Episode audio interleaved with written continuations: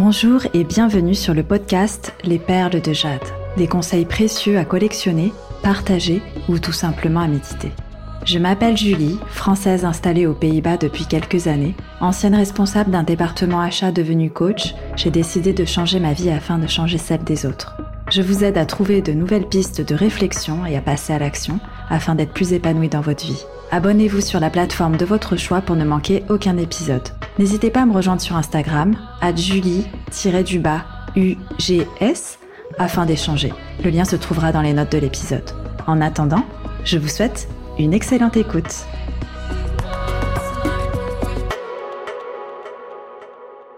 Aujourd'hui, je vais accueillir euh, Mariam.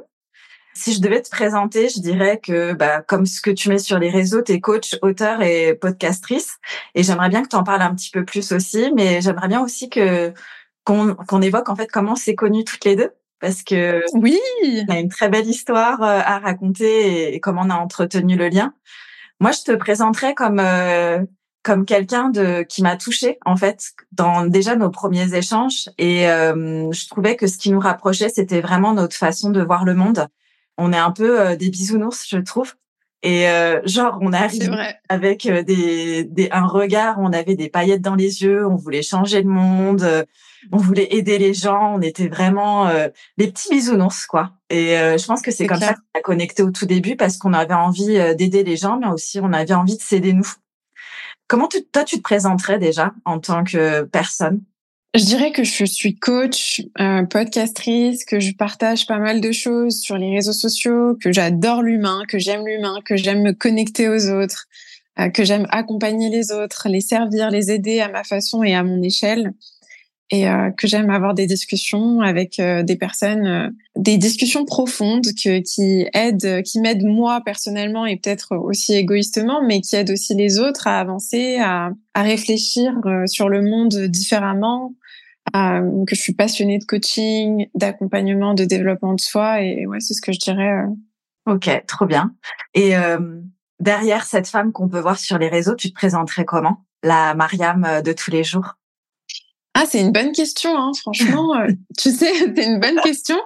Franchement, je vais, je vais te dire, je considère qu'il n'y a pas vraiment de différence entre la personne que je suis sur les réseaux et la personne que je suis dans la vie de tous les jours parce que depuis le début, j'ai vraiment cette question de comment je peux être plus authentique, comment est-ce que je peux être vraiment moi-même, de plus en plus euh, moi-même à un degré plus élevé, tu vois, parce que même aujourd'hui, je, je, suis sur ce chemin de devenir encore plus authentique, encore plus moi-même. Mais la Mariam de tous les jours, euh, je dirais que c'est quelqu'un qui, qui aime rigoler, qui aime euh, qui aime partager, qui va naturellement euh, essayer d'aider les autres du mieux qu'elle peut, qui est quand même pas mal focalisée aussi sur euh, sur son travail. Je suis vraiment, je pense qu'aujourd'hui euh, j'ai la majorité de mon temps et de mon énergie, elle se met sur sur ce que je fais, tu vois, mais aussi sur le fait de connecter avec les autres parce que je sais que c'est quelque chose qui me nourrit tellement que je prends le temps aussi, tu vois, de passer du temps avec mes proches, avec ma famille. Ma famille, c'est super important pour moi, tu vois. Ça, c'est quelque chose que je montre peut-être. Je le montre un peu, mais peut-être pas euh, au degré où ça l'est vraiment dans ma vie, tu vois. Je pense que c'est quelque chose que je verbalise pas forcément assez et, dont j'aimerais bien en parler de plus en plus parce que je sais que ma famille, c'est c'est un moteur énorme pour moi. Ça, l'amour que j'ai pour ma famille, pour mes amis, pour mes proches, pour ma communauté, c'est vraiment ce qui me ce qui me drive euh, le plus, tu vois. Et du coup, euh, moi qui connais un peu euh, ton contexte familial, comment elle te décrirait ta mère et ta sœur? Waouh, ça c'est une bonne question. Ok, je vais te dire ce qu'elles me disent le plus souvent de, de moi, mais c'est que je sais ce que je veux, que je suis très ambitieuse, que j'aime passer à l'action, que j'ai un côté un peu autoritaire qu'elles aiment pas trop. Ça aussi, ça c'est ça mmh. c'est mes mauvais côtés, on va dire que j'ai tendance à vouloir tout contrôler et qu'il faudrait que je, je, continue à travailler sur ça. Elle dirait que euh, j'ai un côté aussi un peu euh, un peu faux folle parfois, tu vois, que je montre pas trop euh, sur les réseaux en tout cas. Et elle dirait que je, suis bienveillante, que je suis très attentionnée, que je pense qu'elle dirait que j'aide beaucoup mes proches. C'est quelque chose qu'elle dirait, je pense. Grave. D'ailleurs, quand tu dis le côté autoritaire, ça me fait rigoler parce que là, j'ai ta charte HD sous les yeux. C'est vrai? Ouais, et le côté autoritaire, il vient de ta ligne 5. Euh, moi, je l'appelle la ligne du ah. commandant. C'est celui qui aime commander les autres, qui aime dire aux autres ce qu'ils doivent faire et euh, sa vision euh, des choses en fait. Et euh, c'est aussi euh, celui qui aime solutionner les problèmes des autres, même de, qui a tendance à solutionner les problèmes des autres de manière non sollicitée d'ailleurs. non mais non mais tu viens de décrire les problèmes de ma vie. mais franchement, je te jure que et ça c'est quelque chose dont je suis pas fière, tu vois, je le montre pas trop et j'essaye vraiment de travailler là-dessus parce que si je suis 100% honnête, et ça me met pas en valeur de dire ça, mais c'est vrai, c'est que j'ai, depuis que je suis toute petite, hein, mais vraiment, quand j'étais en maternelle, je disais à mes copines euh, quoi faire, tu vois. Et euh, ça, ça m'a créé des problèmes pas mal de fois, hein, tu vois. Mais c'est vrai que ça, c'est quelque chose qui est pas... Euh, bon, ça a des bons et des mauvais côtés comme tout, tu vois. Mais, Et le côté contrôlant aussi peut venir de ton centre du cœur défini où le as un côté vraiment déter.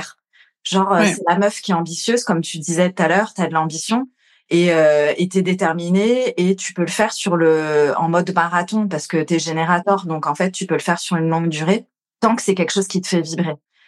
Et donc moi je te reconnais euh, vachement euh, en tant qu'ami, donc euh, c'est trop chouette de voir comment ça se reflète dans ta charte et comment toi tu comment toi tu le vois et comment tu en es consciente? Puisque quand tu me dis comment tes proches pourraient te décrire, c'est des choses dont tu as conscience aussi. Totalement. Et si, alors je sais pas si tu utilises des applis de rencontre ou t'en es dans mmh. statut euh, perso, mais si tu devais te décrire sur une appli de rencontre, qu'est-ce que tu dirais?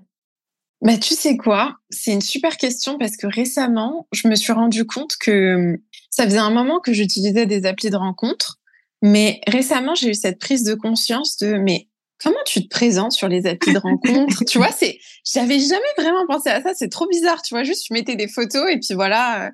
Et récemment, je me suis dit, mais Mariam, c'est une expérience les applis de rencontre. Comment est-ce que tu as envie qu'on te perçoive? Et je me suis vraiment dit, mais tu sais quoi, j'ai envie qu'on me voit le plus possible comme je suis vraiment, tu mmh. vois. Donc, euh, tu vois, j'ai commencé à mettre des photos de moi euh, naturelles, sans maquillage, des photos de moi où j'étais pas forcément euh, au top du top, mais juste dans un moment habituel du quotidien. Mais sur une appli de rencontre, je pense qu'on me verrait comme euh, quelqu'un qui qui est curieuse, qui, qui a une sensibilité. Ça, je pense que je, je le montre en tout cas. J'essaye de le montrer un peu euh, sur euh, sur les applis et quelqu'un qui qui a envie de construire, qui est dans la construction, dans dans une dynamique d'évolution personnelle et qui a envie de de bâtir des choses. Tu vois, je pense qu'on pourrait voir ça. C'est trop marrant que tu utilises ces mots-là parce que la sémantique euh, que tu utilises, elle est très euh, liée euh, aussi à ce que je peux voir sur ta charte. Parce que le générateur, c'est le bâtisseur.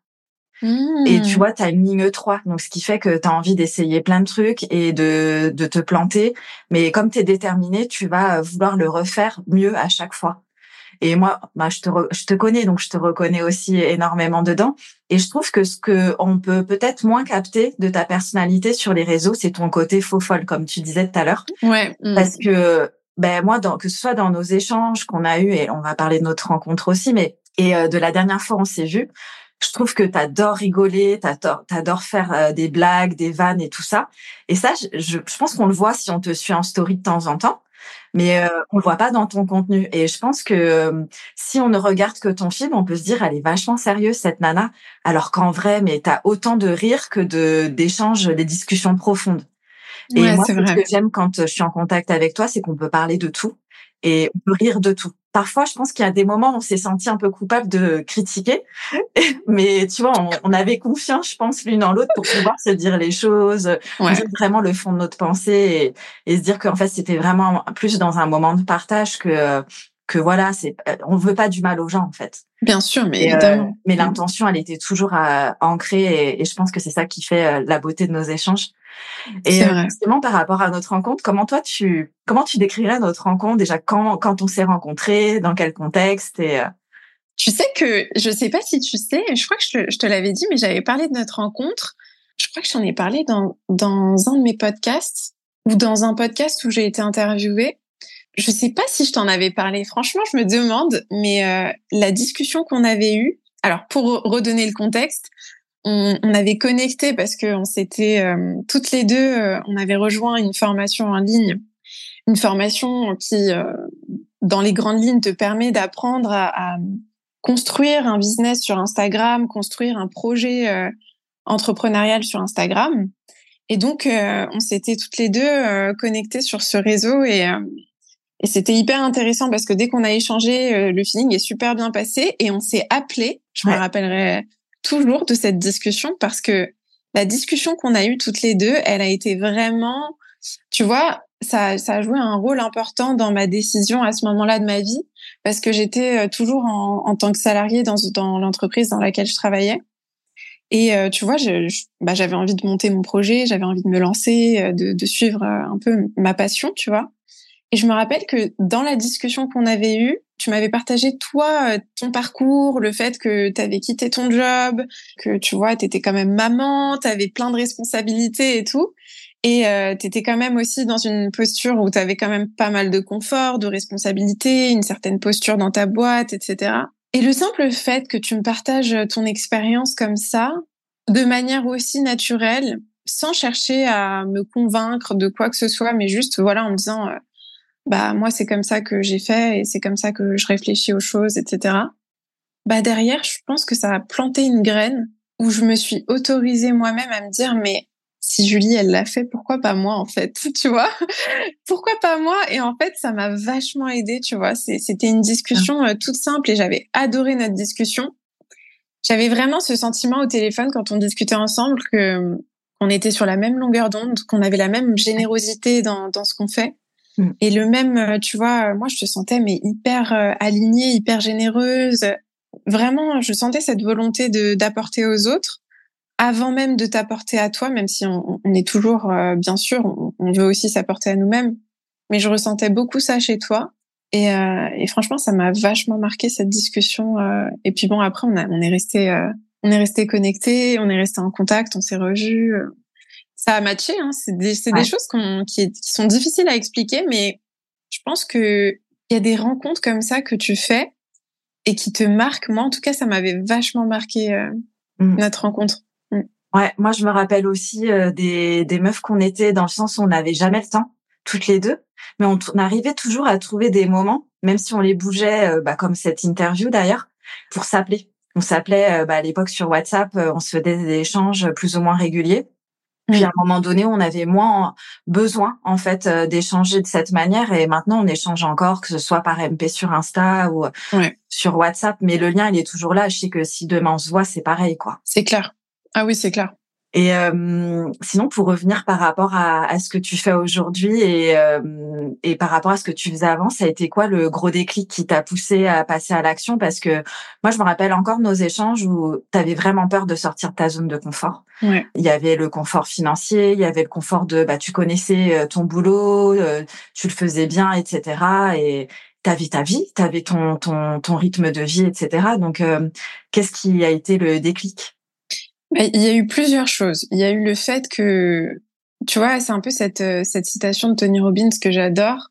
Je, je, je, me rappelle pas exactement comment il l'a dit euh, spécifiquement, mais il dit euh, tu changes à partir du moment où la douleur de rester au même stade mmh. devient plus importante que l'inconfort que ça va te demander de, de changer. Ouais.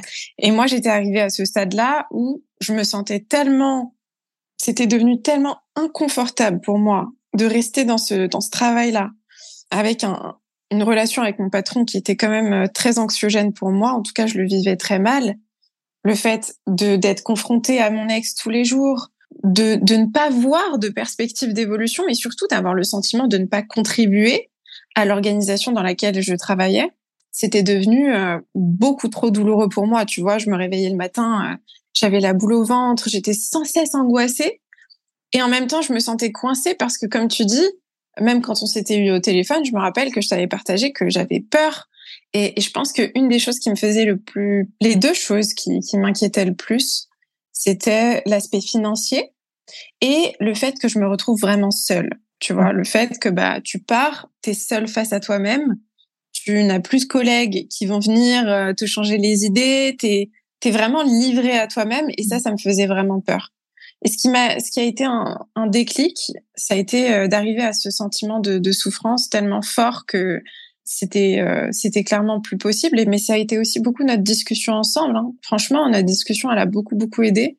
Où je me suis vraiment dit, mais t'as 25 ans, t'es pas marié, t'as pas d'enfant, tu dois de compte à personne, euh, t'es libre en fait de, t'es libre de, de te casser la gueule. Je suis désolée d'utiliser ce terme, mais c'est vrai, t'es libre de, de vraiment te tromper, faire des erreurs, euh, recommencer. C'est maintenant ou jamais. Et j'ai vraiment, je me suis beaucoup connectée à ce que je ressentirais euh, si j'avais 80 ans ou 90 ans et que je repensais à la Mariam de 25 ans qui n'avait pas pris cette décision. Mmh. Et quand je me suis connectée à cette version de moi euh, âgée et, et que j'ai vraiment ressenti ce qu'elle ressentait, je me suis dit mais c'est c'est de la torture totale. Je préfère mourir que de ressentir ça un jour. Littéralement, vraiment la, la douleur que j'aurais ressentie à ce moment-là. Et donc je me suis dit c'est vraiment maintenant ou jamais si tu veux t'éviter euh, d'avoir des regrets. Et puis surtout, je me suis dit, tu auras beaucoup moins de regrets si tu as essayé que si euh, que si t'as pas essayé quoi. Bah, complètement, je suis d'accord avec toi.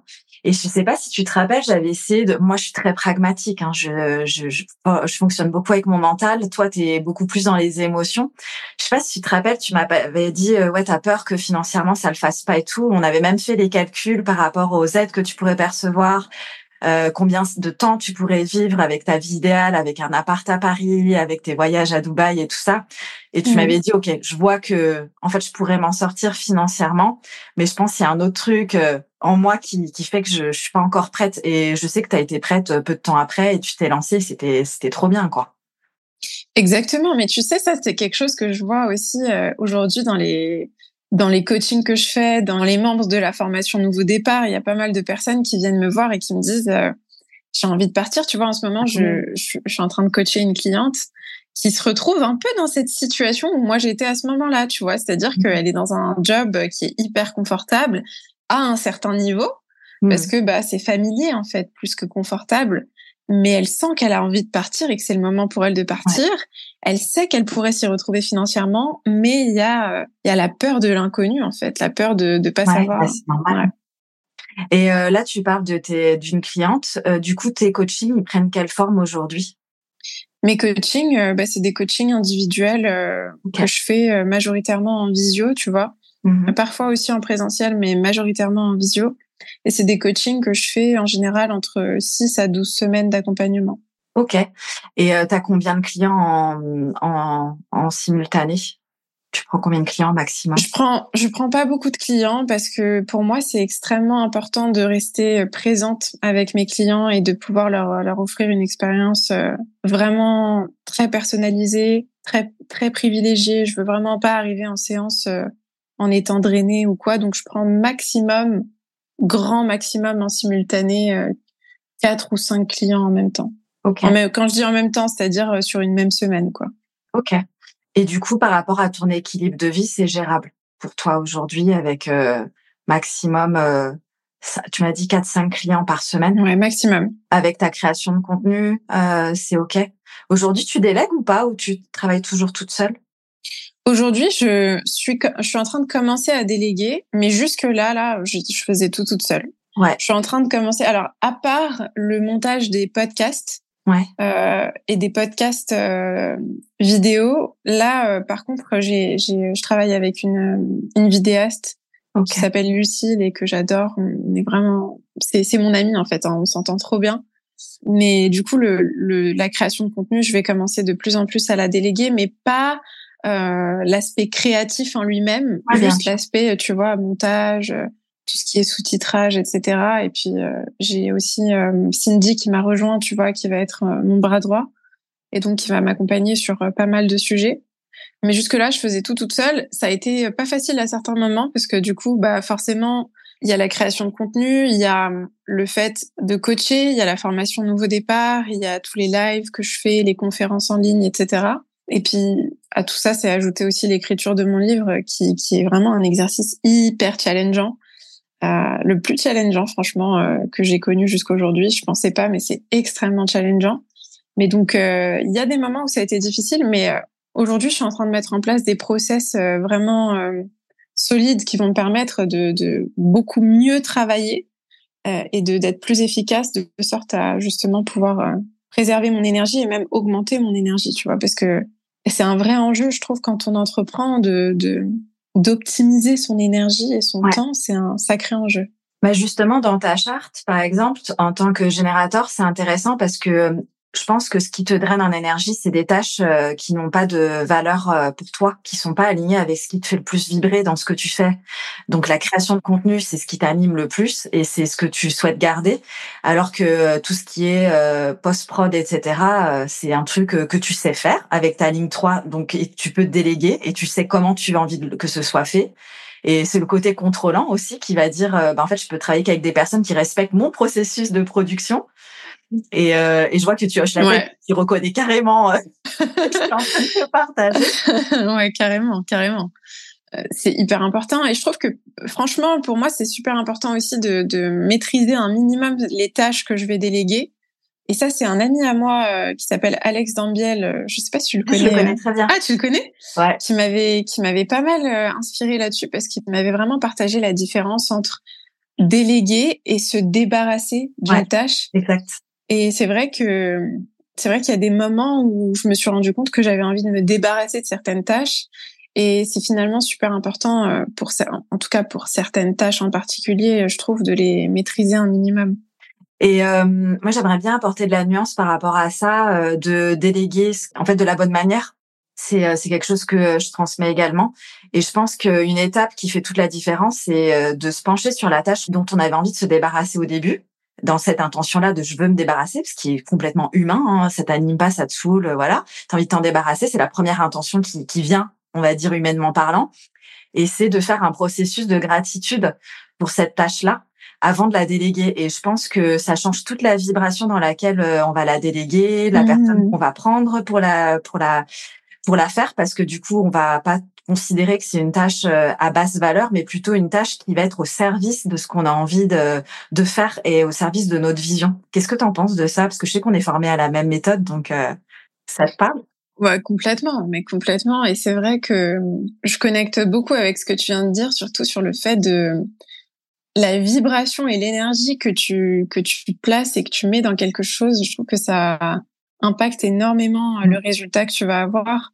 Et si tu es dans une optique et une intention de ah je veux me débarrasser parce que cette chose-là, je l'aperçois comme euh, un fardeau ou quelque chose de négatif, euh, je trouve que tu vas justement déjà tu vas pas forcément attirer les bonnes personnes mm. euh, pour la déléguer, mais tu vas le faire euh, d'une manière qui peut être euh, qui peut avoir un impact assez néfaste, je trouve, sur le processus derrière. Alors que c'est vrai que si tu as de la gratitude, c'est complètement un, un autre une autre expérience. Ouais, Trop bien. Là, tu parlais de live. Quand tu dis des lives, c'est quoi? C'est des lives par rapport à ton coaching de groupe ou c'est comment? Oui, totalement. C'est en fait euh, avec ma formation Nouveau Départ, j'ai, euh, j'ai je, je, leur offre un accompagnement de groupe. Ok. Avec la formation, donc c'est en plus de la formation vidéo. Ils ont un accompagnement où euh, on a deux lives par mois pendant trois mois. Et donc, c'est des lives quand même qui, tu vois, qui peuvent durer une heure et demie, parfois deux mmh. heures. Ça dépend, tu vois, mais mais euh, c'est des lives euh, qui sont qui sont top parce qu'il y a bah, les membres de la communauté qui sont là. On se pose des questions qui sont hyper enrichissantes. Il y a des partages d'expériences. Puis il y a aussi les conférences en ligne que je fais, tu vois, sur la confiance en soi, euh, que je fais à peu près deux fois par mois. Où là, ça dure par contre au moins une heure et demie et jusqu'à deux heures, tu vois. C'est dans quel cadre que tu fais ces conférences? C'est vraiment des conférences que je propose à tout le monde. En fait, c'est vraiment ouvert, euh, ouvert au public. Et c'est des conférences euh, qui, c'est toujours en fait la même hein, quand je fais la conférence euh, sur la confiance en soi. Après, elle évolue avec le temps, mais c'est une conférence où je partage les trois piliers qui moi m'ont aidé à prendre confiance en moi et qui ont aidé mes clients. Et qui donc c'est vraiment la méthode que j'utilise dans la formation Nouveau Départ pour prendre un nouveau départ avec soi, pour reprendre confiance en soi, pour, pour mettre en fait de la clarté sur, euh, sur ce qu'on est, sur ce qu'on veut, euh, sur ce qui, sur ce qu'on perçoit manquer et sur ce qui, ce qui va être un chemin euh, adapté pour euh, aller atteindre nos objectifs. Et donc c'est vraiment, c'est vraiment ça. Ouais. Et du coup, cette conférence, tu l'as fait sur Zoom ou tu l'as fait ailleurs C'est dans quel cas tu c'est les abonnés que tu as sur sur d'autres plateformes? C'est une conférence, euh, tu vois, j'utilise un outil qui s'appelle Webinar Jam, que tu dois peut-être connaître. Ouais, je connais. Et c'est vraiment euh, un super outil d'ailleurs parce que ça permet à tout le monde de poser des questions. Euh, tu vois, tu peux faire des sondages, etc. Donc c'est super intéressant. Euh, et puis tu, tu, peux aussi euh, le mettre en replay. Donc le replay c'est quand même pas mal, mais euh, c'est ouvert à tout le monde. C'est-à-dire que ouais, c'est comme une masterclass gratuite quoi. Exactement. C'est une conférence gratuite, c'est ça. Et tu la mets en replay ou pas la tienne vu que tu la fais régulièrement?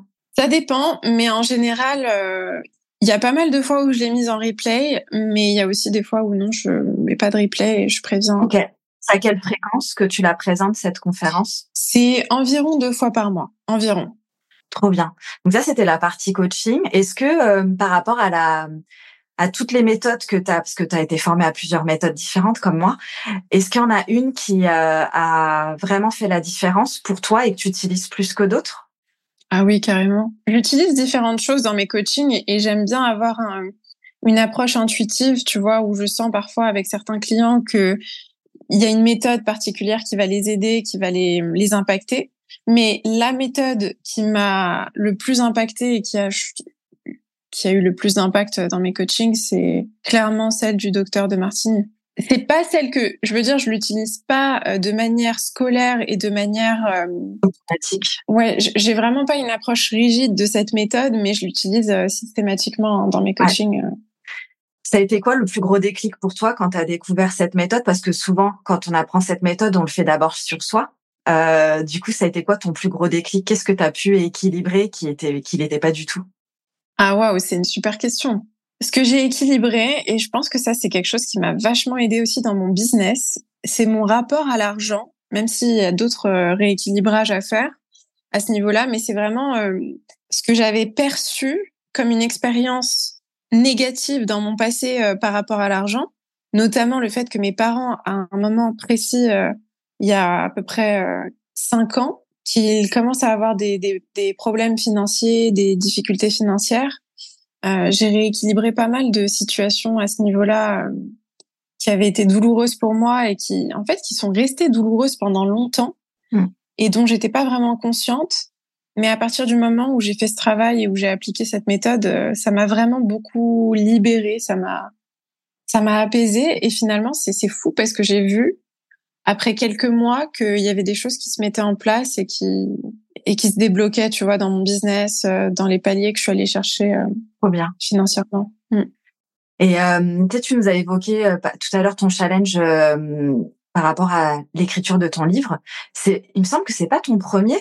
Alors, le premier, c'était pas vraiment un livre, c'était vraiment un journal d'écriture, tu vois, c'était un carnet, donc c'était plus un outil de travail que j'ai proposé euh, pour les personnes hypersensibles, mais c'était pas vraiment un livre, tu vois.